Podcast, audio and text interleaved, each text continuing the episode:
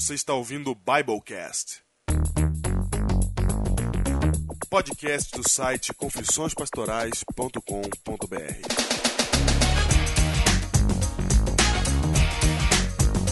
Eu sou o pastor Diego Barreto, auxiliar da Igreja Adventista da Alvorada, em São Paulo. Eu sou o pastor Júnior, distrital de Ubatuba, litoral norte de São Paulo. Biblecast número 39 está na área. Achavam que a gente tinha desistido. Exatamente. Vocês achavam que a gente não estava mais aqui. Mas estamos de volta. Estamos de volta para ficar. Porque nem que o Júnior tenha que ir pra Lan House toda semana, Não. como ele está fazendo hoje. Isso, graças à nossa querida e amada telefônica. E nós sumimos esse tempo por causa de uma profecia que vem lá de novembro. Uma profecia. Uma profecia. Nós, a partir de novembro, dissemos que deveríamos gravar de dois em dois por semana. Certo. Exatamente. Dissemos para que isso mesmo. não aconteça. Dissemos, dissemos. E vocês acompanharam que não conseguimos, né? O resultado foi essa lambança no nosso site. Durante todo o mês de janeiro e fevereiro. Lam- Mas agora estamos de volta. Lambança. Porém, aí, animados, fortes e firmes aí. E pela primeira vez, um Biblecast com o pastor Diego Inácio casado, hein? Olha Ah. Agora eu sou um senhor, Senhor, é um senhor. Um homem casado, um homem sério. um homem sério, olha aí, mas sério, né? Diegão, como é que é isso? Você tá casado? Como é que é isso aí? Quer dizer que agora você grava o podcast com, com remorso no coração, assim como eu, né? ah, Remorso. Lógico, claro. Por quê? Sim, agora você sabe que temos que agradecer já a Bruna pelo tempo que ela cede o pastor Diego para a gravação do Biblecast. certo. Assim como agradecemos a dona Gislaine por tal. A dona Gislaine. Dona Gislaine. Depois de um tempo de casado, você viu, né? Vira dona Gislaine. sim. É dona Bruna também. Casou é dona.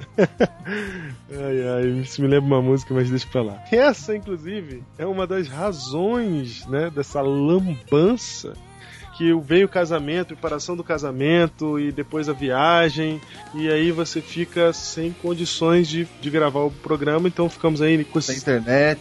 com esses intervalos, mas não deixamos de lançar conteúdo, hein, Júnior? Toda Não. semana saiu conteúdo. Sermões que valem a pena, desabafo pastoral, o- tá tudo lá. Agora, lá. nós estamos voltando finalmente com o Biblecast. Depois de muitos xingos, nós estamos voltando. E o Júnior falou aí do meu casamento, e eu quero falar aqui também. O Júnior veio aqui e denunciou quando saiu o meu artigo na Revista Adventista, né? Então eu quero aqui denunciar pra vocês também que o Júnior, pastor Júnior, tá ficando famoso, é. Ah, Pastor Júnior gravou a temporada 2011 de Arena do Futuro com o pastor Luiz Gonçalves pela TV Novo Tempo. Olha aí. você sabe que alguns acompanharam na TwitchCam, hein? Olha aí, 2011, temporada 2011, Pastor Luiz ao lado, e ninguém mais, ninguém menos, Pastor José Flor Júnior. temporada de 2011. Ah, Pastor É José Flor. Júnior já está na TV, já foi. É. é o Biblecast Ah. Atravessando Fronteiras. Não vem com esse Biblecast, não tem nada de Biblecast. Não? Eu quero comentar aqui a abertura do Biblecast 38, que foi super comentada, né? Todos quase os comentários, 90% dos comentários que a gente recebeu foi sobre a abertura, quando pudemos ouvir a voz de ninguém mais, ninguém menos do que Alexandre Ottoni, o Jovem Nerd, participando da abertura, olha aí, do Biblecast. E não só participou da abertura, como também deixou aí uma entrevista pra gente, pra gente, que a gente conversou sobre o assunto, né? E aí, olha aí, Júnior. Dá uma entrevista boa, hein? Muito, parabéns, Diego. Parabéns. Obrigado, obrigado. Não, mas eu, eu- eu acho o seguinte, que a entrevista foi interessante. A gente não fez comentários depois, porque não deu a gravação, aquele troço todo. Agora a gente pode comentar um pouquinho. É, a entrevista ela foi muito interessante porque você vê a abertura das pessoas para falar desse assunto. Né? E às vezes parece que a gente tem medo de falar dele, parece que as pessoas não querem falar, e é muito pelo contrário. O próprio Alexandre Antônio falou assim: não, a gente devia falar uma hora sobre esse assunto. Esse é um assunto que ele quer falar, que as pessoas querem falar. Eu acho isso muito interessante e você vai ver um pouco mais disso hoje na entrevista que eu fiz com o Eduardo Spohr, o autor da Batalha do Apocalipse. Quer saber que livro é a Batalha do Apocalipse? Você procura no Google ou então você abre a revista Veja e olha os 10 livros mais vendidos que tá lá. A Batalha do Sucesso de Eduardo Spohr, um autor brasileiro que fez uma ficção utilizando os tipos bíblicos apocalípticos. Não tem nada a ver com religião mas ele fala que há uma busca espiritual. Você vai ver a conversa dele, veja a conversa que tivemos agora. Estou aqui, o privilégio de ter ao meu lado para entrevistar nesse momento o autor do livro A Batalha do Apocalipse, Eduardo Spohr. Eduardo, eu vou começar pelo que já salta a mente quando eu digo A Batalha do Apocalipse. Quando você escolheu esse nome, você escolheu esse tema, você sabia que ia dar encrenca, não sabia? Olha, cara, sabe que não, porque na verdade, por incrível que pareça, foi uma coisa muito natural para mim, Apocalipse. Foi uma coisa muito natural porque eu cresci com o Apocalipse nos anos 80. Se falava muito Apocalipse. Na verdade, nem tinha tanto uma conotação, nem religiosa, nem nada. Porque é, nos anos 80 tinha corrida armamentista e tinha questão do, da, da guerra, guerra Fria, tudo. Tudo que era filme, cara. Eu me lembro de ver muito filme tinha muito livro que falava sobre o fim do mundo, sobre o apocalipse, nesse sentido, assim. Então, isso foi sempre uma coisa meio natural para mim. Nem pensei, assim, que fosse dar encrenca. Eu acho que é tudo a maneira como você, como você se expressa, como você fala, né? A encrenca vem muito das pessoas que são um pouco preconceituosas. É, e aí, nesse caso, não existe credo, cor, raça, nada, né? E as pessoas preconceituosas em todo sentido que simplesmente tomam uma, uma, uma, conclusão por uma frase, por um título, né? E é complicado. Mas enfim, é, faz parte mesmo, né? Então nesse caso, como você não esperava, porque realmente nos anos 80 teve uma febre nesse sentido. Até o, o, o super-homem morreu, né? Era tudo meio caótico ali por causa do fim da Guerra Fria. É, então a reação que você teve eu já imaginava que teria, até porque eu estou envolvido com igreja e tal. Foi pior do que você esperava? Como, como é que foi essa reação? É, teve gente que, que mandou e-mail mesmo para falar, pô, falando de apocalipse aí, dando a opinião deles, como é que foi?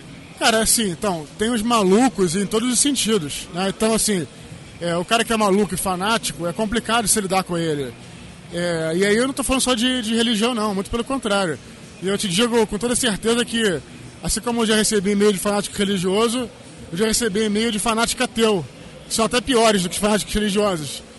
Então, assim, qualquer fanatismo, qualquer radicalismo é complicado. Eu acho que o meio termo é a forma para você ser, viver melhor um com o outro. Né? Sabe que eu sou jornalista, no meu curso, de, meu curso final de jornalismo, meu TCC, na época chamava monografia, acho que hoje chama TCC.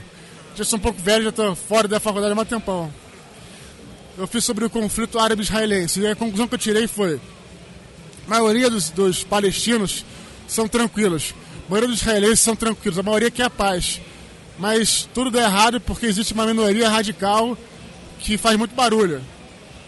E aí dá um problema geral. Então é, é isso, cara. É, é, tudo que é radical, né? Não só como pensamento. Você come, você come muita carne, você nunca come carne. Cara, é, é, o caminho do meio que é o, que é o certo, né? Equilíbrio, né? Deixa eu te perguntar então, o termo apocalipse, essa, essa mitologia toda do apocalipse, ela não vem de uma, uma busca. É até bom esclarecer isso para as pessoas já fazendo essa divisão. Muita gente vê, ouve a Batalha do Apocalipse e pensa que vai ver religião no livro. Essa não é a ideia, não é uma busca espiritual, né? Não, então, é, na verdade, aí não é uma busca espiritual no sentido de que não tem a ver com religião, você falou bem. Mas a busca espiritual não está só na religião. Ela está em todas as histórias mitológicas. É, que, que hoje em dia você sabe que os grandes filmes e as grandes histórias populares, livros de, su de sucesso, eles têm muito dessa raiz, dessas histórias que existiam desde a mitologia, em todas as mitologias. E, e no fundo é isso, né? É, quando o herói sai com a mocinha no final, ou quando você consegue completar uma coisa. Todas as grandes histórias falam sobre nossa busca espiritual, que não tem nada a ver com religião, né? Tem nossa busca interna para encontrar nosso, nossa espiritualidade, nosso ser. E é possível isso em todas as religiões, né? Entendi. Então, é, puxando agora a sardinha para o meu lado aqui, eu queria saber de você qual que é a tua visão. Isso é uma pergunta que eu vou fazendo para todo mundo aqui, pro Jovem Nerd, pro, pro Maurício Saldanha. Quero saber qual que é a tua visão de Deus. O que você pensa dele? Então, quando as pessoas falam que eu acredito em Deus, eu digo o seguinte: eu, eu, eu sou um cara que. É, eu sempre fui um cara cético. Mas o ceticismo, é, ele tem uma. Ele, ele, tem um, ele acabou se tornando uma coisa meio é, mal vista. Porque as pessoas não entendem o que é ceticismo. O ceticismo, ele não é você não acreditar em nada. O ceticismo é você questionar tudo. Eu sempre questionei muitas coisas. Tanto é que eu, no meu colégio católico eu tinha uma aula de religião e outra aula de ciências. E eu questionava não só a religião, como eu questionava a ciência também.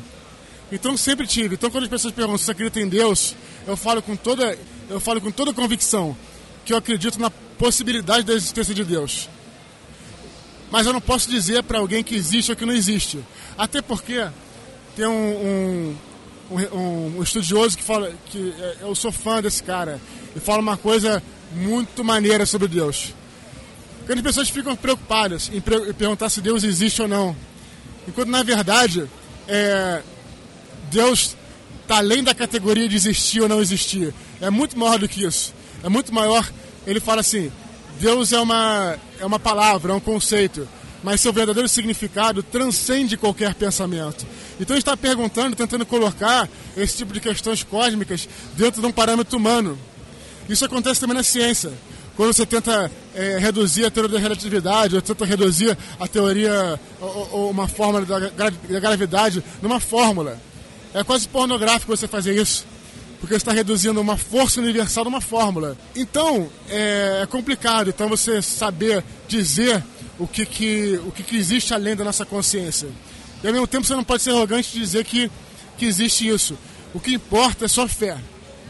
Se você acredita, você não precisa de provas para isso. Você acredita em aquilo que te faz seguir em frente. Mas mais importante que a fé é a mensagem. E é isso que é aí que se separa os radicais daqueles, daquelas pessoas que têm uma visão, não vou dizer moderada, mas sóbria da coisa. Porque Cristo, havia cruzes, o Cristo na cruz, se aquilo aconteceu ou não, depende da fé de cada um. E ninguém pode vai te, poder te dizer se, se aconteceu ou não. Isso vai depender da sua fé. Mas o mais importante de entender a Via Crucis é você entender aquilo à luz da sua própria vida. Como é que você pode ouvir a história de Cristo, o que, que você pode tirar disso? Cristo apanhou muito e continuou caminhando. E aí, você vai apanhar, você vai ficar no chão, você vai levantar e vai prosseguir. E é isso que é importante. A mensagem que é importante. É, não estou dizendo que não é importante a fé, nem a forma. A forma é importante, mas ela é secundária. A, a mensagem é que realmente vai te fazer viver religião, aprender os ensinamentos, não julgar o próximo, que são as verdadeiras, os verdadeiros ensinamentos de Cristo. É, eu achei interessante o que você falou aí, porque você usou uma abordagem filosófica para olhar para Deus, que é, você encontra em 600 anos antes de Cristo em Heráclito, você encontra em Epimênides, você encontra em Platão, é, as pessoas olhando para o mundo e tentando entender as, as suas leis. Chega um momento que ele fala alguma coisa tem que ter originado isso etc. Então é, um, é uma abordagem, um pensamento filosófico que eu concordo com você exatamente no que você falou. Deus ele ele está muito acima da citação que você deu aí do, do pensamento humano. Ele está muito acima de tudo isso. Mas eu creio, no meu caso, é, em, que Deus, mesmo sendo tudo isso, ele tenta falar com a gente. Que nem um pai, né, vamos supor, não sei se você, você é pai já, não, né? nem eu. Então, mas é, meu pai tentava falar comigo quando eu era moleque e não entendia nada ainda, né? Então, assim, a, a, o que a Bíblia, que eu entendo da Bíblia, que eu creio da Bíblia, é que ele tenta se comunicar. Você acha isso possível ou não? Você acha que, que não, que fica meio que. Ele está distante, vamos colocar assim. Você acha que Deus, se ele existe, ele está distante ou você acha que ele pode tentar uma ponte? Em primeiro lugar, achei o que você falou perfeito eu acho que esse, essa é a essência de como é que o mundo pode viver melhor. O que você falou? Você falou assim, eu creio. Perfeito, eu creio. Você crê nisso. Você não precisa querer impor para os outros. Você crê. Essa é a abordagem que a gente tem que ter. Vai começar por aí. Segundo lugar, o que, que eu acho? Eu acho que seja qual for a forma de Deus, seja qual for o tipo de, de, de existência que ele tenha, é, o que eu acho é que ele não é algo que está distante, mas algo que está mais perto do que as pessoas pensam. Acho que isso, mais ou menos, é o que eu entendo um pouco, porque é, pessoas às vezes tentam procurar, né, fora, né? Deus está fora, tal. Quer dizer, isso te coloca, te afasta de Deus, quando na verdade tem que se aproximar. Mais ou menos a minha visão. É, você está falando da sua visão, exatamente isso. Agora eu quero te perguntar o seguinte: a gente, a gente inclusive, a gente conversou antes sobre antifundamentalismo. E, e parte do antifundamentalismo que a gente deve ter em todos os diálogos, até você comentou agora, é, a minha pergunta para você é o seguinte: a tua visão está fechada? Ou é, tu acha a tua visão adequada? Você acha que ainda dá para que, que, que, ela está aberta? Você tem interesse de estudar mais ou não? Como, como que é? Pelo contrário, eu não sei nada. Eu, eu, eu acho que eu não sei nada. E acho que talvez isso, isso eu sempre parti desse pressuposto e talvez por isso eu me interesso por tanto por várias religiões, sabe? Consigo ver elas de uma forma sóbria, porque é, acho que era o Sócrates que falava é, tudo que sei que nada sei, né? Eu, eu sigo isso bastante, sabe? Eu, eu não me arrisco a dizer então, não, não, não, sei. Isso é até uma abordagem, inclusive, científica. Também os, os cientistas se lidam muito bem com isso. E o, os cientistas ateus que não entendem isso, eles não podem ser considerados cientistas, porque os, a ciência, uma hipótese sempre derruba a outra. E o bom cientista é aquele que consegue entender que aquilo não é a verdade absoluta. Aí, então eu não tenho nenhuma verdade absoluta. Eu estou tentando sempre acumular um tipo de informação e até porque talvez ela, até porque talvez a verdade seja algo que seja impossível, como eu disse, né, a gente compreender. Eu ia te perguntar isso, aqui até a última pergunta, se para você você acha que existe verdade absoluta. Como é que é esse teu relacionamento com a verdade? A verdade tem ela depende é para você, né? Isso até como é, é muito é subjetiva porque existe uma. Como eu sou jornalista, é engraçado. A gente fala, pô, se o cara quebrar um carro aqui na rua, tiver um acidente, eu vou lá, na mesma hora, pegar o depoimento de várias testemunhas que estavam no mesmo lugar, uma vai falar com semelhanças, mas vai falar uma coisa diferente da outra. Isso é só um exemplo bobo para você entender que talvez todas essas essas correntes de pensamento religiosas ou mesmo é, filosóficas, né, tenham captado lampejos dessa verdade em algum lugar e traduzido segundo o seu entendimento. Talvez a verdade absoluta esteja além disso. Entendi. E que, como eu, repetindo, não acho que a gente vai alcançar tão cedo. E faz parte, viver a vida com um pouco de mistério, faz parte de você ser humano. Inclusive a própria Bíblia que eu creio, ela não se revela totalmente, exatamente porque se Deus é real e você entende ele, você consegue colocar ele no tubo de ensaio, ele deixa de ser Deus para você, né? Ele passa a ser menor do que. Então, mistérios na vida vão haver mesmo, até o final. E deixa eu ver se eu, deixa eu sintetizar para ver se eu saquei o que você está dizendo. É, você acha então que existe uma verdade absoluta, mas o ser humano não é capaz de vislumbrar ela. Ele tem formas diferentes de ver essa verdade. É isso? É, eu acho que não, que eu, eu não sei, na verdade, né? Mas, mas isso eu acho que é, é, é, pelo, pelos estudos né, que existem de mitologia, de filosofia, de história, a interpretação ela varia de acordo com a época. Eu falo uma coisa engraçada. É por isso que hoje existem as, as correntes esotéricas, né? Que falam que misturam o espiritismo com os ETs, por exemplo. Por quê? Porque, o, porque hoje a gente está impregnado com essa coisa que você às vezes é vergonhoso se você ter fé. É uma, às vezes as pessoas acham que, é uma vergonha você ter fé. Então as pessoas tentam falar, não, não, não, mas calma aí, o que eu acredito não é, não é fé, é uma forma de ciências. E aí pega, cara, assim, não é vergonhoso você ter fé. Primeiro tem que entender isso, entendeu? Existe essa, esse, esse, conhecimento dos ETs que ninguém sabe o que, que é, você mistura. Mas ninguém pensava em ET, por exemplo, na época de Ezequiel porque o universo era um universo onde poderiam ter deuses ou anjos. E aí essa interpretação que, que eles tinham. E como é que eu vou dizer o que é certo e o que é errado? Não sei. Pode ser um anjo, pode ser um Deus, pode ser. O que será que pode ser? Mas o fato é que a interpretação de acordo com o que você tem na tua própria época. Talvez por isso as histórias populares façam tanto sucesso, né? Por exemplo, um, um filme como Matrix faz sucesso porque ele fala é, coisas, não vou dizer religiosas, mas falam sobre motivos mitológicos, só que ele está falando uma linguagem que estamos falando de computador. Ele está na Campus Party, né? Então ele está falando daquelas coisas que a galera entende. E aí é isso, né? É a interpretação de todos esses anseios humanos de acordo com a época. Então, quer dizer, é... todo mundo quer saber quando a gente morrer o que vai acontecer. Cada um interpreta de uma forma. Algumas pessoas interpretam segundo a época, tem pessoas interpretam segundo o que acreditam.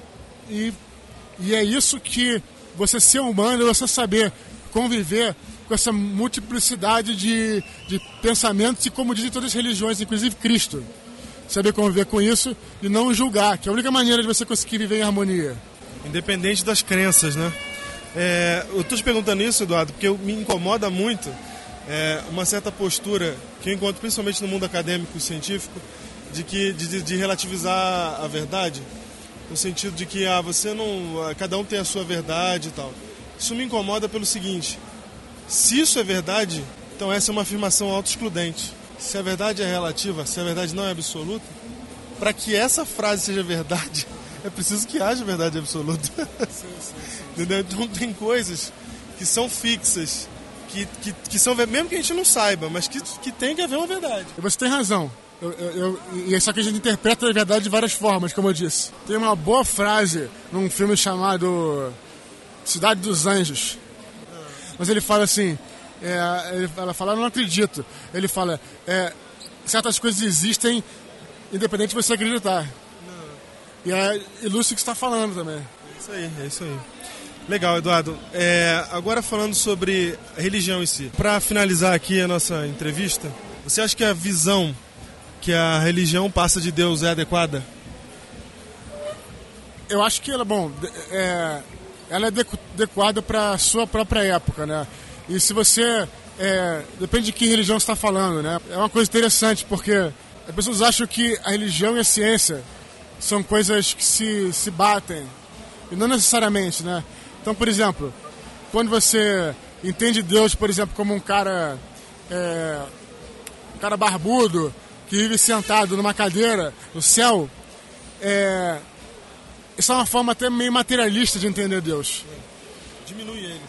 Mas mais importante do que isso, ela é, é uma forma, é uma, como acho que o, acho que era o Jung que falava, a religião às vezes pode ser uma defesa contra a sua experiência religiosa. Porque ali, quando você cria essa imagem de Deus, você cria uma barreira. Dali você não passa. Na verdade, você tem que excluir barreiras. Entender que aquilo é muito maior do que você pensa. Não precisa necessariamente uma pessoa barbuda. Tem que tirar isso e tentar abrir a janela para cima. Valeu, Eduardo. Muito obrigado pela sua entrevista, pela atenção que você deu pra gente. É legal que você é um cara acessível também, principalmente. E manda um abraço pessoal do Biblecast. Um abraço pessoal do Biblecast. Espero que tenham gostado aí. Tô animado para ouvir como é que vai ficar a entrevista aí. Valeu, Eduardo. Sensacional, Pastor Diego, essa entrevista com o Eduardo Spur, nossos companheiros do Nerdcast. E eu quero dizer um negócio: em tempos, Diego, de fator Melquisedeque, nós entrevistamos gente que a priori não tem nada a ver com Deus, mas você percebe que Deus está falando com essas pessoas. De um jeito ou de outro, Deus toca no coração das pessoas, é isso mesmo. Toca no coração, toca no coração e a gente tem que acabar com os nossos preconceitos porque nós achamos que temos que levar Deus para as pessoas, em muitos casos Deus já está lá. Não, sabe o que, que eu percebi, Júnior? Por que, que eu tive essa conversa com o Eduardo Spohr? Porque, porque eu simplesmente agi sem preconceito. Os nossos preconceitos eles só estão fazendo nos impedir de dialogar, de conversar. É isso. É só isso que está Alguém sentou para conversar com esse rapaz? É, entendeu? E, e, e sabe o que foi interessante? Depois da entrevista, eu fiquei conversando com ele mais 30 minutos. Só sobre isso, sobre religião, sobre é, por que, que eu sou pastor, o que, que eu penso. E, e, e, o que eu achei mais legal é que ele ficou ali conversando comigo e ouvindo sobre o assunto, entendeu? Eu não tava tentando converter ele, eu tava tentando só explicar para ele qual que é o meu ponto de vista. E só dele parar para ouvir e a gente conseguir conversar sobre isso, foi uma oportunidade extraordinária. Foi muito bom mesmo. E ele saiu é, é, da, da conversa falando assim, olha, eu quero ouvir o programa, me, me passa por e-mail.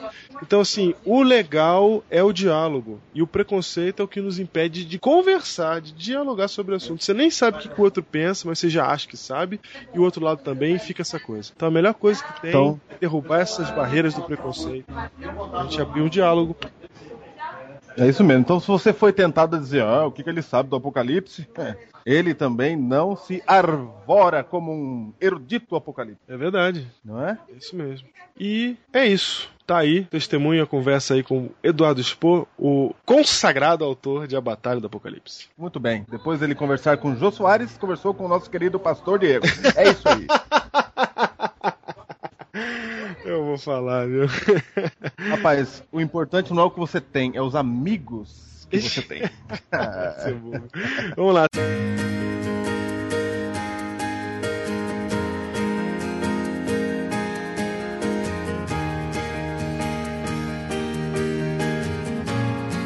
Semana que vem tem uma entrevista interessante, hein, Júnior? Já vou avisar daqui Opa. já que semana que vem nós entrevistamos o pastor de Fernando de Noronha. Olha aí, tem pastor Opa. lá. Tem gente lá, né? Tem gente lá. Eu conversei com ele e você vê essa entrevista na semana, na semana que vem. É isso aí. Semana que vem não perca, pastor de Fernando de Noronha. Eu quero mandar abraço, Diego. Manda abraço, Júnior. Abraço aqui para a classe dos adolescentes da Igreja Central de Ubatuba. Olha aí. Eu vou citar o nome de alguns nessa semana e de outros na semana que vem. Certo. Certo? Então na semana vai um abraço para Lisly, para Karina e pro Guilherme e para Amanda também. E aí na semana que vem a gente completa aí a classe dos adolescentes. Eles estão ouvindo aí, né? E para Liz e para mãe da Liz também, a Lico, não é? E o irmão dela, Wesley. Um abraço aí para vocês, que Deus abençoe. Vocês são agora do meu rebanho aqui em Ubatuba. E heróis do Biblecast. Ah, opa, e passam a ser, a partir de agora, heróis do Biblecast. É isso, isso mesmo. aí. E falando em abraços e agradecimentos, eu quero aqui agradecer e ler o e-mail aqui que foi enviado de Marcos Ribeiro. Marcos Ribeiro, ele é um daqueles heróis do Biblecast que surgiu e que ele, ele vem trazendo uma contribuição extraordinária. Marcos Ribeiro, ele tá, tá seguindo a gente no Twitter, de vez em quando ele twitta na hashtag Biblecast. Quem acompanha a hashtag Biblecast vê o Marcos Ribeiro lá, é o MR Designer. Ele é o, designer do, do site da Igreja Central de Fortaleza, Júnior. Opa! Olha só! E ele diz assim: Caro Pastor Diego e Pastor Júnior, sou o Marcos Ribeiro, descobri o site de você e, consequentemente, o Biblecast através da indicação do Tinguitim. Olha aí, Tinguitim. Muito obrigado, Tinguitim. Muito obrigado. Muito obrigado aí, Vinícius, tem a ver com isso também. E de cara, adorei e resolvi abaixar todo o conteúdo de uma só vez e ter uma overdose Biblecast. Olha só e percebi que tinha uma forte identificação com a forma de pensar e falar dos assuntos discutidos no pod. Claro que isto tem um preço. Para agradecer, resolvi divulgar e no site da Igreja Central de Fortaleza. Você poderá assistir. Olha aqui, Júnior. Agora, agora ouça o que eu vou falar. Opa! Você poderá ouvir todo o Biblecast em sequência, tendo a tal overdose que ele falou. Se você quiser, se você não quiser ouvir em sequência, também você não precisa. Mas você pode ouvir todos os Biblecast. Ele fez uma versão para celular só com o tema. Então, você quer divulgar o Biblecast para alguém e não quer que ele ouça a abertura nossa aqui, porque a abertura ela é contextualizada. É para quem ouve, para quem já ouve, para quem tá ouvindo agora, dentro do contexto do, da semana e etc. Passa-se três meses e essa abertura fica meio relevante em alguns pontos para algumas pessoas. Então você quer mostrar o Biblecast, mas não quer que ele veja a abertura, na abertura a gente fica rindo, brincando e tal, tem gente que não gosta disso, quer ir direto pro tema, olha aí. Vai lá no site da Igreja Central de Fortaleza, que lá no site tem do lado direito, desculpa, do lado esquerdo, assim como você entra no site, tá assim, tem uma coluna escrito Biblecast. E lá estão todos os Biblecasts até o Biblecast 37, todos edi 38, desculpa, 38 atualizadíssimo, todos os Biblecasts começando do tema, editadinhos, muito bom, muito bom. Marcos Ribeiro, você tá de parabéns, muito obrigado pela sua contribuição para esse ministério. Valeu Então um mesmo. abraço a todos os heróis de Fortaleza, hein? para os Heróis da Igreja Central de Fortaleza. Exatamente, os heróis do Biblecast que estão na Igreja Central de Fortaleza. Um abraço pra vocês e se você quer acessar o site da Igreja Central de Fortaleza é muito fácil. É www.iasd centralfortaleza.com.br. Vai lá que você vai encontrar todos os Biblecasts. É, Marcos, eu quero te perguntar o seguinte: tem algum jeito de fazer o download deles? Um link direto pra cada um deles? Se tiver, manda por e-mail aí, eu quero postar aqui no site também. Porque dá pra você ouvir ele ao vivo lá. Quero saber se dá pra fazer o download dessa versão editada sem a abertura. Muito Ok. legal mesmo. Recebemos também um e-mail de longe, Júnior. De Imperatriz no Maranhão. Imperatriz.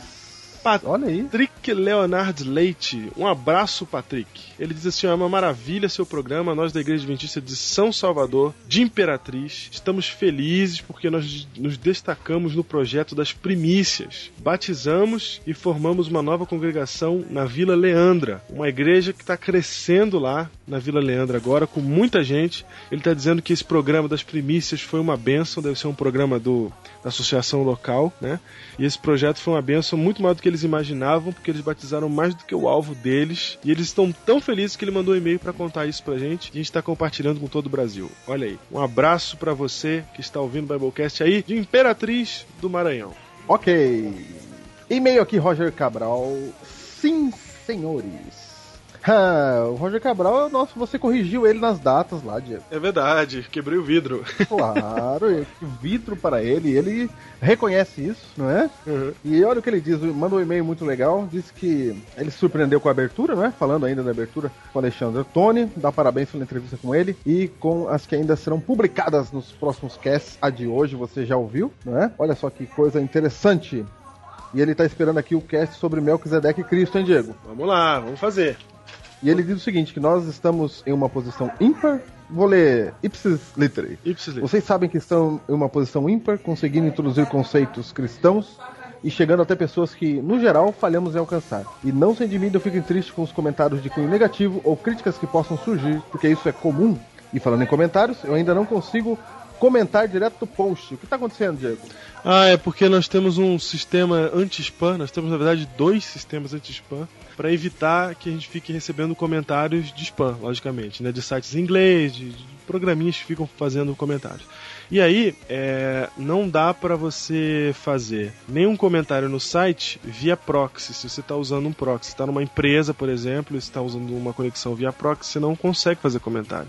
Então, o único jeito de comentar é, no caso do Roger, me dá um toque no, no Twitter, eu abro, eu desligo o filtro de spam por dois minutos, você posta o seu comentário e eu tiro, porque não tem outro jeito. Não tem outro jeito, infelizmente o sistema é muito, muito é. Rudimentar. É, exatamente. Ele restringe muita coisa. Então, para algumas pessoas, fica difícil de postar um comentário. Se você está tendo problema, manda e-mail pra gente que a gente lê.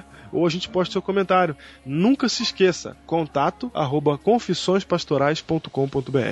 Exatamente. E olha só, ele diz, e continuando, ele diz que os títulos continuam criativos como sempre, e o tema é muito interessante. É impressionante como ver Deus se manifestando em meios aos povos que não tiveram contato com o cristianismo. Segundo ele, muitos advogam a ideia de que o cristianismo copia essas histórias, quando a correta visão dos fatos nos mostra que, na verdade, Deus não deixa seus filhos sem o conhecimento de si mesmo. Isso é magnífico. Um abraço, Roger William Cabral. Um- Igreja de Lavínia, distrito de Andradina. Exatamente. Um abraço, Roger, meu amigo. E eu quero dizer aqui, lembrar a todos que nós temos no Facebook o grupo Heróis do Biblecast. Se você já está no Você Facebook, faça parte. entre lá, Heróis do Biblecast, adi- adicione-se a esse grupo para participar de conversas extra Biblecast que nós temos lá. Na abertura. Pode ir? Pode. 3, 2, 1. Diego, tem gente que se contentou com a webcam da nossa gravação ao vivo do último Biblecast. Certo. Tem gente que se contentou com a webcam e não foi lá ver o editado, o, o, o que saiu do forno pronto. É E não verdade. viu a abertura especial com a galera do Nerdcast. E no Ah, final da história, também o final do Biblecast, que a gente não termina o Ah, Biblecast. A webcam foi só um tira-gosto. Não chega nem aos pés do formato final. Se você só viu na webcam, volta lá e assiste o Biblecast 38. É, opa, quebra Ouvi o Biblecast 38. o Biblecast 38. Ok.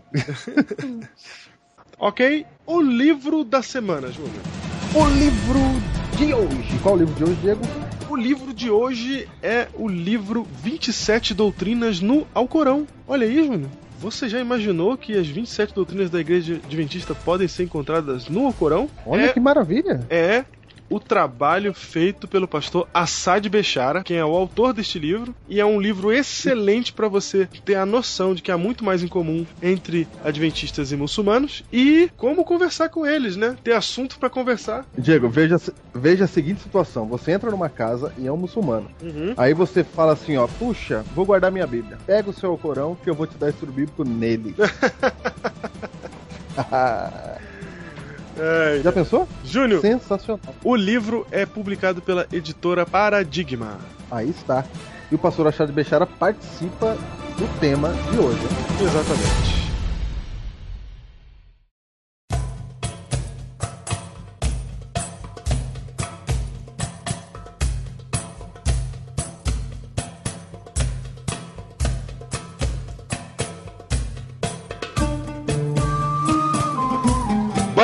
Biblecast número 39, Júnior. As pessoas já estavam achando que não ia sair. De modo nenhum. Apenas, apenas várias situações nos impediram de fazer o 39. Entre elas, eu gostaria de ouvir palmas, o casamento do nosso Diego.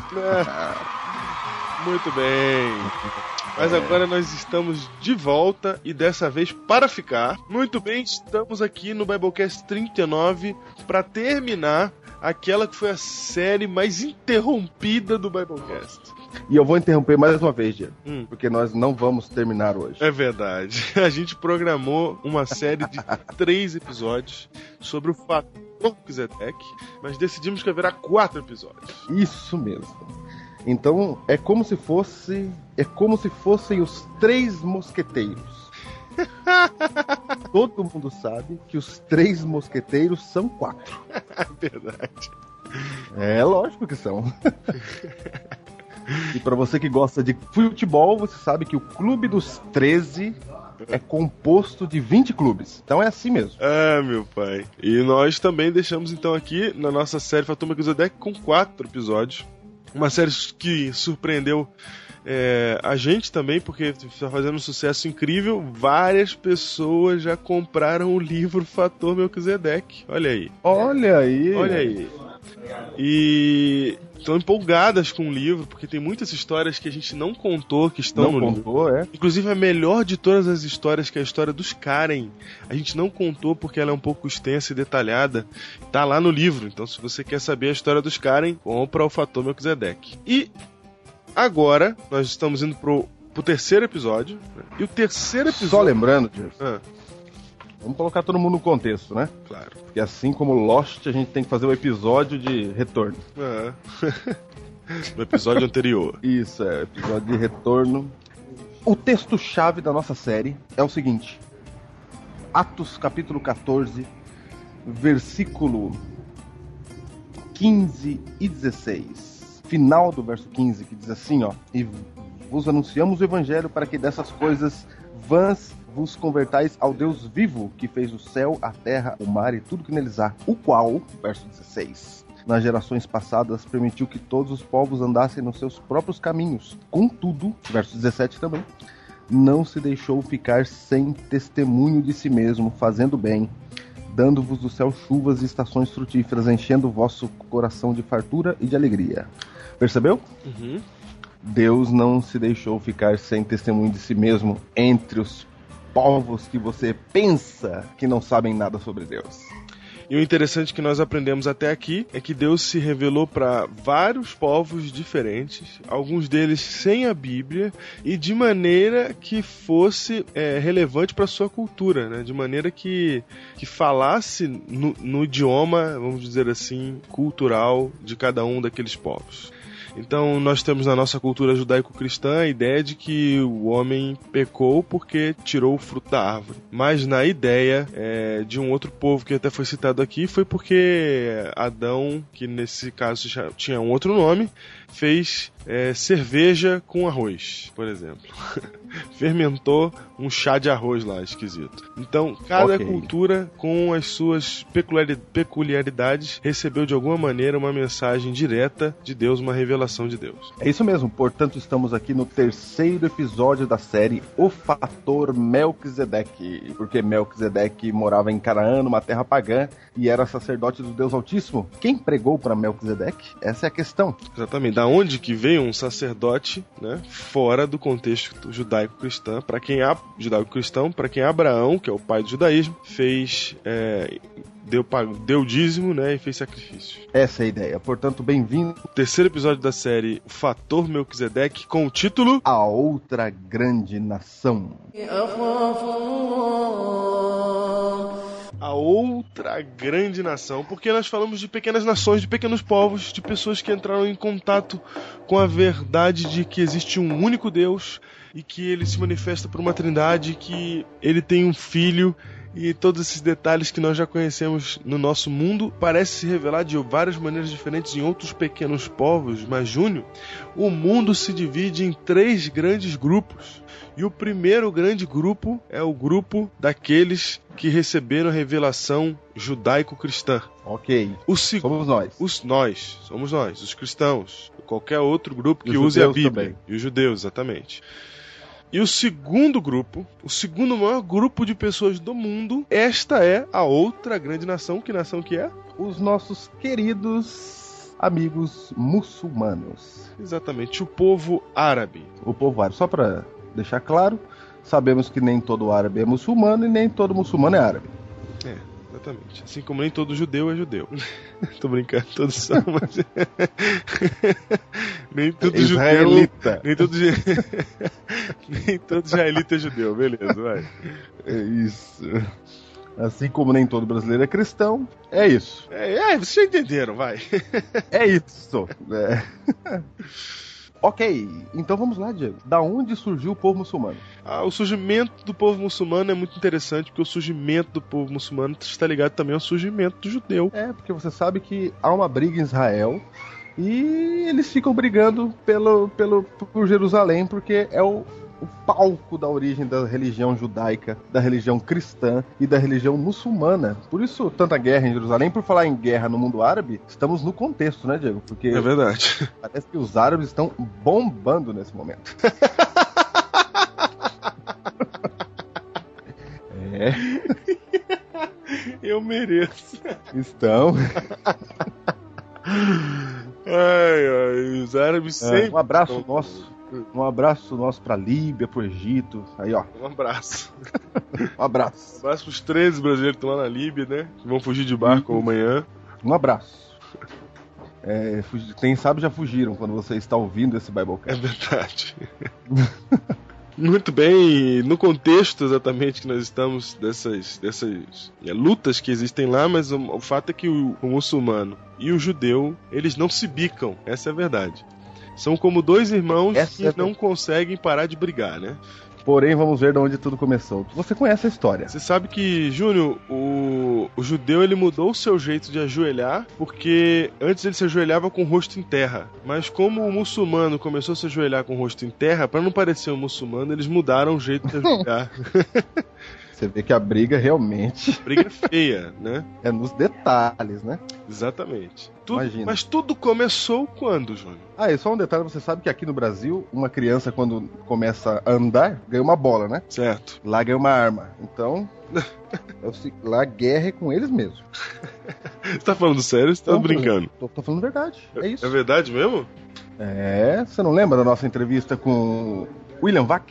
Ah, é verdade, é verdade. É, então. Nossa entrevista com o William Vaca é demais. Ah, e você que não viu a entrevista com William Vac, o Diego tem isso em algum lugar nos anais do passado. É verdade, uma vez o Júnior entrevistou o William Vaca. Nos anais da história pré-Biblecastiana. Cristiano. Isso. né? Nesses anais. Anyway, em frente. Muito bem. Então vamos lá. Da onde surgiram os muçulmanos? Os muçulmanos surgiram o seguinte: eu quero que você abra a tua Bíblia. Ah, você pensou que os muçulmanos não estavam na Bíblia, né? Tem tudo a ver com a Bíblia. Olha só, vou ler aqui Gênesis 16, vou ler do verso 6. Acompanha aí, ó. Respondeu Abraão a Sarai: A tua serva está nas suas mãos. Procede segundo o melhor te parecer. Sarai humilhou-a e ela fugiu da sua presença. A história é a seguinte, gente. Vocês conhecem a história. Abraão, Deus prometeu um filho para Abraão. Como Sara não podia ter filho, imaginaram-se que, segundo o costume local, deveria ser filha da concubina. Certo. E assim foi feito. Nasceu o jovem Ismael. Ismael Detalhe, por que, por que tinha que ser filha da concubina, né? Que história é essa? A verdade é o seguinte: filho da concubina é considerado filho, filho da senhora. da senhora, da- é, exatamente. Então é. Então o pensamento era assim: se, se ele fizer um filho com a concubina, ela vai valer como se fosse um filho legítimo dos dois. É, porque era a cultura da época. Exatamente. Ideia, ideia muito boa. E- Só um detalhe que a gente repre... boa pra época. Ah, claro. tá, entendi, entendi. Não, porque a gente sempre fala mal de Abraão, mas ninguém fala mal de Jacó, que as 12 tribos são todas consideradas 12 tribos, né? Verdade, mas só que são duas. Mas é tudo filha de concubina. É. Tudo considerado, as 12 tribos, tudo certinho. Que é a cultura da época, etc. E é isso. Muito bem, vai lá. Deus tolerou, ok? E aí, o problema é que Deus sempre disse que dava problema isso, porque quando nasceu a filha, o filho de Agar, Uhum. Ismael, Sarai, Agar começou a destratar a senhora Sara. Destratou. Porque, Diego, não ter filho naquela época era um infortúnio. Destratando a senhora, Abraão falou assim: faz o que você quiser com a moça. E Sara falou: vai embora. Mandou a mulher para fora de casa. Que foi o verso que nós lemos. Certo. Agora olha o verso 7. Tendo achado o anjo do Senhor, esse anjo do Senhor é Deus, viu gente? Junto a uma fonte de água no deserto, junto à fonte no caminho de Sur, disse-lhe: Agar, serva de Sarai, de onde vens e para onde vais? Ela respondeu: Fujo da presença de Sarai, minha senhora. Verso 9: Então lhe disse o anjo do Senhor: Volta para tua senhora e humilha-te sobre suas mãos. Disse mais o anjo do Senhor. Olha só o que disse agora o anjo do Senhor: Multiplicarei sobremodo a tua descendência, de maneira que por numerosa não será contada. Disse-lhe ainda o anjo do Senhor: Concebeste darás à luz um filho, a quem chamarás Ismael, que quer dizer Deus ouve, porque o Senhor te acudiu na tua aflição. Júnior, quem que é o anjo do Senhor? O anjo do Senhor é Deus. O anjo do Senhor. A gente vai ver logo mais à frente quando o Senhor é Deus. Muito bem. Então, E só um detalhe: Deus está dizendo Deus está dizendo. que ele vai multiplicar a descendência de Sarai, ou de. vai multiplicar a descendência de Agar, De Agar, e ele, ele vai dar um filho a Agar. Portanto, olha Deus fazendo parte do plano. E o nome desse menino vai Não, ser Deus ouve. é porque eu ouvi a tua aflição, esse teu choro aqui. Começando aqui na Bíblia a história do povo árabe. Desse jeito. Desse jeito. Presta bem atenção nos detalhes, porque eles são importantes. Olha- Por que Deus colocou na revelação judaico-cristã esse início de história? Vai vendo. Olha o verso 12, Diego. Falando de Ismael. Ele será entre os homens como um jumento selvagem, e sua mão será contra todos, e a mão de todos contra ele. E habitará fronteiro a todos os seus irmãos. Ou seja, ele vai O se problema tá na espalhar para fronteira, todo lado. é terra. É, exatamente. Vai ficar na fronteira e ele vai sempre brigar com todo mundo, todo mundo vai brigar com ele. Não, olha aqui. Isso é a Tá profecia. claro isso. Isso é uma daquelas profecias que mostra que a Bíblia foi inspirada por Deus e ela sabe para onde ela tá indo. Porque Ok, é. há tanto é tempo mesmo. atrás, falar assim de um povo que é exatamente assim até hoje. Diego, é exatamente assim. Eles... Veja aí, ó. Qual o problema com Israel? Fronteira! É só isso o problema com Israel agora. É terra, é fronteira. Também. Essa é a disputa deles. Veja só, verso 13. Então ela invocou o nome do Senhor e lhe falava: Tu és Deus que vê, pois disse ela: Não olhei, não olhei eu neste lugar para aquele que me vê. Por isso, aquele poço se chama Ber-Laai Roy. Está entre Cádiz e Bered. O que quer dizer Ber-Laai Roy, Diego? Roy significa o poço do Deus vivente, daquele que vive. Olha só, Agar, uma egípcia, cultuando o Deus verdadeiro. E a história não para aí, Diego. Veja o capítulo 21, quando nasce o menino. Nasce o menino. E aí? Nasceu o menino. Você sabe que o menino. ele Promessa tá se 14 cumpriu, Júnior. frente. Promessa. Se cumpriu. A profecia se cumpriu na vida dela. O problema, Diego, é que 14 anos depois dessa história que acabamos de ver, nasceu Isaac, o verdadeiro filho da promessa. O verdadeiro filho da promessa. E quando nasce Isaac, Sara de novo fala: Não, agora nasceu o filho da promessa, chega de aguentar essa mulher. Acabou. Não aguento mais. Chega. 14 anos aguentando essa mulher, chega. Manda essa mulher embora. E aí não teve jeito, teve que ir embora mesmo. E começou a tratar o filho dela como bastardo, porque agora tem o, o da promessa. Nasceu da promessa, é Isaac. Aí veja só, olha o que aconteceu. E Gênesis 20, verso 14. Levantou-se, pois, Abraão de madrugada, tomou o pão e uma odre de água e pôs-os às costas de Agar, deu-lhe o menino e a despediu. Ó, falou, vai embora. Que vida, hein? Ela saiu andando errante pelo deserto de Berseba. É por isso que eu digo, Diego, não tenha duas mulheres. Muito bem, tá aí a prova de que dá problema. Não, não, não dá certo, não dá certo. Dá viu, Abraão teve que mandar o filho embora agora. teve que mandar o filho embora. Você viu, verso você- 15. você viu a situação, ela saiu errante pelo deserto, não tinha pra onde ir, meu. Saiu, saiu, saiu. Não, saiu pra morrer. Tanto é que a Olha, história da Bíblia fala exatamente isso. Continua. É. Verso 15. Tendo-se acabado a água do odre, colocou ela o menino debaixo de um dos arbustos e, afastando-se, foi sentar-se de frente à distância de um tiro de arco, porque dizia: Assim não verei morrer o menino. E sentando-se em frente dele, levantou a voz e chorou. Percebeu, Diego? Ela colocou o menino pra morrer. Aham. Ela falou: Chega, vai morrer. Porque Não tava sem água, não tem o que fazer. Tá sem água, você sabe que sem, Sem água, não água. vive, ainda mais no deserto. Não tem o que fazer. Veja lá, verso 17. Deus. Percebe que é Deus, Diego? Uhum. Porém, ouviu a voz de quem? De Ismael. do menino. Percebe que Deus tem uma ligação direta é com o menino. É. Por isso que o nome dele é Deus ouve. Deus é pai do menino. Não é? Deus, porém, ouviu a voz do menino e o anjo de Deus chamou do céu a Agar e lhe disse: Que tens, Agar? Não temas, porque Deus ouviu a voz do menino. Por isso ele chama Ismael. Olha aí, ó. Olha aí. Olha isso. Na língua hebraica ficaria mais ou menos assim: Não temas, porque Deus Ismael, o menino. É verdade. Que coisa, hein? Deus ouviu a voz do menino daí onde está. Ergue-te, levanta o rapaz, segura-o pela mão, porque eu farei dele um grande povo. Olha aí. Quem vai fazer, Júlio? Atenção para o replay. Não temas, porque Deus ouviu a voz do menino daí onde está. Ergue-te, levanta o rapaz, segura-o pela mão, porque eu farei dele um grande povo. Abrindo-lhe Deus os olhos, perceba que o anjo do Senhor é Deus. Perfeito. Viu ela um poço de água e indo ele encheu de água o odre e deu a beber ao rapaz. Verso 20: Deus estava com o rapaz. Quem é esse rapaz, Diego? Ismael, o pai da nação árabe. Ismael. Mas a Bíblia diz que Deus estava com ele, que cresceu e habitou no deserto e se tornou flecheiro. Diego, veja só. Ismael quer dizer Deus ouve. Só para comparar, Isaac quer dizer riso, né? É, exatamente, por causa da promessa. Isso. Então veja, mas Deus promete para Agar que de Ismael faria uma grande nação, também um grande povo. E, Diego, tem uma curiosidade muito interessante. O próprio Deus falou com Agar aqui, né? É verdade, E Deus falou com três mulheres na Bíblia. é verdade. Só três mulheres Deus- que falaram. Mulheres. Ó, Deus falou diretamente só com três mulheres. É claro que várias mulheres receberam revelações divinas, mas que Deus falou com elas só três. Quem são, Júnior? Tá relatado, pelo menos, né? É, tá relatado é, na Bíblia. Tá relatado, exato né? Uhum. Tá relatado na Bíblia. Que foi, foram Eva, né? A mãe de Sansão e Agar. Olha aí. Deus não falou nem com Maria. Maria foi um anjo, né? Que era um senhor. Exatamente. Foi Gabriel. Aqui não, foi o próprio Deus. Falou, Agar, do teu filho vai nascer um grande povo. Esse povo, Diego, é a outra grande nação.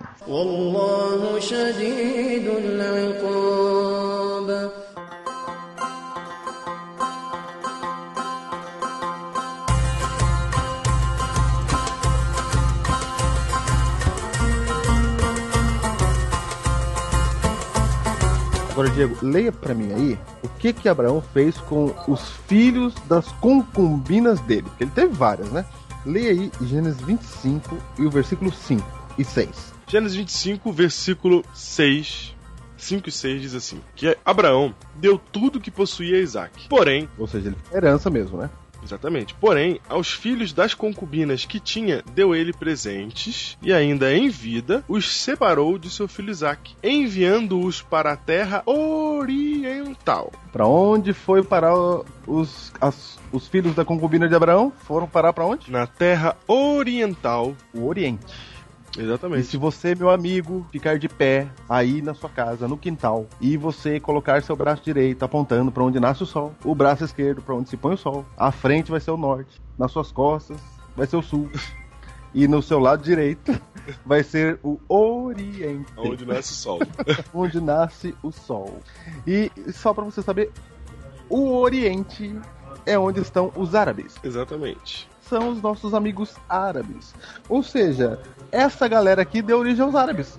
Inclusive o senhor querido Ismael. Por isso, o povo árabe reivindica lá Jerusalém como berço da religião deles e eles podem reivindicar mesmo. Exatamente. Na verdade, na verdade, Júnior, é o seguinte, eles reivindicam Jerusalém mais por causa de Maomé, né? Mas é, que, que, é bem tardio se você comparar com a revelação abraâmica. Então é como se Israel e o povo árabe eles tiveram revelações em tempos diferentes. Porque a Maomé que faz a revelação pro povo árabe, ele vem bem depois. Ele vem depois de, de Cristo. Não, sim, vem depois. E a gente vai chegar lá. É, vamos, vamos lá. Então, o detalhe, Diego, é que a galera do Oriente era descendente de Ismael e dos os outros filhos das concubinas, etc. Uhum. Ok? Ok. Ou seja, você tem Ismael e você tem Isaac. Isaac dá origem ao Ocidente, somos nós. Ismael dá origem ao Oriente. Não, para, o que você tá falando? Não, não é? Não, tá louco? Por que não? Não, tá maluco? Isaac virou Adão. Não. Origem é, Não, cristianisticamente falando. Religiosa. É, e muçulmanisticamente falando. Tá, religiosa. Então, Isaac é quem dá a origem religiosa do Ocidente. A religião ocidente. É. Ah, muito bem. E, Isso mesmo. e quem dá a origem religiosa Cristianisticamente falando. do Oriente, especificamente o Médio, é Ismael. O que nós estamos querendo dizer, Diego, é que entre cristão e muçulmano tem mais coisa em comum do que julga a nossa vã filosofia. Exatamente. Já dizia YouTube, oh, o Bono, muçulmanos, cristãos e judeus são todos filhos do mesmo pai. É, não, mas é isso mesmo. E Deus, Diego, por toda a história, tentam unir Isaac e Ismael. Muito bem. Deus tenta unir, Deus não quer separar. Você percebeu que Deus cuidou de Ismael direitinho. E a promessa feita para Abraão é a, para Isaac é a mesma promessa feita para Ismael. Aham. De que, que os dois tornariam uma grande nação. Exatamente. Então temos duas grandes nações. São duas pessoas abençoadas por Deus, né? Isaac e Ismael. São duas bênçãos. São duas pessoas que têm a bênção de Deus. Isso mesmo. Deus nunca quis a separação e Deus ele luta por todas as eras para unir Isaac e Ismael. Será Veja verdade? É, não, veja só. Será, Júnior? Como assim? Embora Ismael tenha ido embora pro Oriente, veja só quando Abraão morreu. Olha que coisa interessante. Aí mesmo em Gênesis 25, você vai ver aqui no verso 9, diz assim, ó, sepultaram-no Isaac e Ismael, seus filhos, na caverna de Macpela, no campo de Fron, filho de Zoar, o Eteu, fronteira Manre. Os dois estavam juntos no velório de Abraão. Uhum. Os dois estavam juntos. Então Deus sempre fez coisas para unir Isaac e Ismael e depois para unir seus descendentes, porque dos dois o Deus Deus faria uma grande nação. Seriam duas grandes nações. Certo. E não foi só no velório que Deus tentou unir esses dois, não. Se você continuar olhando, quando José é vendido para o Egito, ele é vendido para uma caravana de ismaelitas. É verdade. Correto? Correto. Correto. Então, Deus fez passar ali. Deus falou: se alguém vai comprar José, filho, que seja os descendentes de Ismael. Que seja seu primo. que seja seu primo. É uma caravana de ismaelitas. Vamos à história de Moisés depois de muito tempo. Você tem a história de Moisés. Quando Moisés mata o egípcio e foge, para onde fugiu Moisés, Diego? Fugiu para as terras orientais. Fugiu para Midian. Ah! E Jetro era um sacerdote do Deus verdadeiro. Opa, opa, opa, opa, opa. Me explica direito isso daí. Como que na terra de Midian, onde só vivem os midianitas, que são ismaelitas, Isso, descendente de Ismael. aqueles que venderam Josézinho, como que tem um sacerdote do Deus verdadeiro em Midian, Júnior? tem um detalhe, você não pode confundir Ismael com Caim. Os descendentes de Ismael não fizeram tudo errado, eles foram fiéis a Deus. Exatamente. Porque, Júnior, a gente tá falando o seguinte: uma nação que surge, que nasce de um patriarca que é alguém que se chama Deus ouve e que viveu a experiência de ser ouvido por Deus verdadeiramente. Não veja isso, é sensacional. Então, não tem como essa ser uma, uma, uma sociedade de origem pagã. Não tem como ela ser pagã. Ela pode até se tornar pagã no futuro, como o próprio judeu se tornou em vários momentos da sua história. Mas a origem dela é uma origem divina. Santa, não é? Exatamente. Uma origem santa. Ô Diego, veja só, quando Deus precisou chamar um libertador para os descendentes de Isaac, percebe que essa é uma tarefa difícil, É né? verdade. Quando Deus precisou de um libertador para os descendentes de Isaac que estavam lá na escravidão, Deus pegou esse libertador e mandou os descendentes de Ismael tomar conta dele. Foi, você vai ficar 40 anos com os descendentes de Isma- de Ismael pra aprender as coisas Para direitinho. aprender quem é Deus. Exatamente. Então, toda, todo o conhecimento, não todo, né? Vamos, não vamos colocar que foi todo, porque ele foi criado no- na, na doutrina hebre- he- hebraica, certo? Pela mãe dele. Foi, claro, mas eu tô dizendo que na hora que precisou fugir, Não, calma, entendeu? espera. Aí, Vai, vai. só que boa parte do que Moisés aprendeu veio de Jetro, porque Moisés só escreve, começa a escrever os livros bíblicos depois que ele conhece Jetro. Depois. Pra falar a verdade, os livros bíblicos não tem como ele escrever do ponto de vista Êxodo, Números, Levítico e Deuteronômio enquanto ele não sair do Egito. Mas Gênesis, você já encontra a história da criação e depois de Gênesis você começa a encontrar a história do povo judeu, desde lá do começo até, até o ponto dele. Isso também não dá pra gente saber se ele escreveu é, durante ou depois. Mas uma coisa dá pra saber, Júnior, que o primeiro livro escrito por Moisés, que não foi nenhum desses que eu citei até agora, foi o livro de Jó, Muito provavelmente. muito provavelmente, né? Exatamente, estamos falando aqui de probabilidades, os estudos não são contundentes nisso, mas muito provavelmente foi o livro de Jó. Este primeiro Escrito livro por Moisés. Bíblia, escrito por Moisés, conta a história de um homem que não é judeu. Porque quem conta a história para Moisés é Jetro. Exatamente. Conta a história de Jó. Porque quando ele chega na terra dos midianitas, Júnior, que história que eles têm pra contar? Histórias de midianitas, ou aliás, de ismaelitas que eram que adoravam a Deus. Então a história que É. Jetro tem pra contar pra ele é a história de Jó, um homem fiel a Deus que morava em Ur dos Caldeus. Então podemos afirmar aqui, didaticamente falando, que Jó era árabe, Exatamente, Jó era árabe. correto? Correto. Lá das descendências de Ismael. É interessante porque a primeira história bíblica não é judeu, não é de judeu, é de um árabe. É, é dos primos. É dos primos. Ah, vou te falar. E Diego, e a história é fantástica, porque Deus fala que não havia ninguém na terra semelhante a Jó. Exatamente.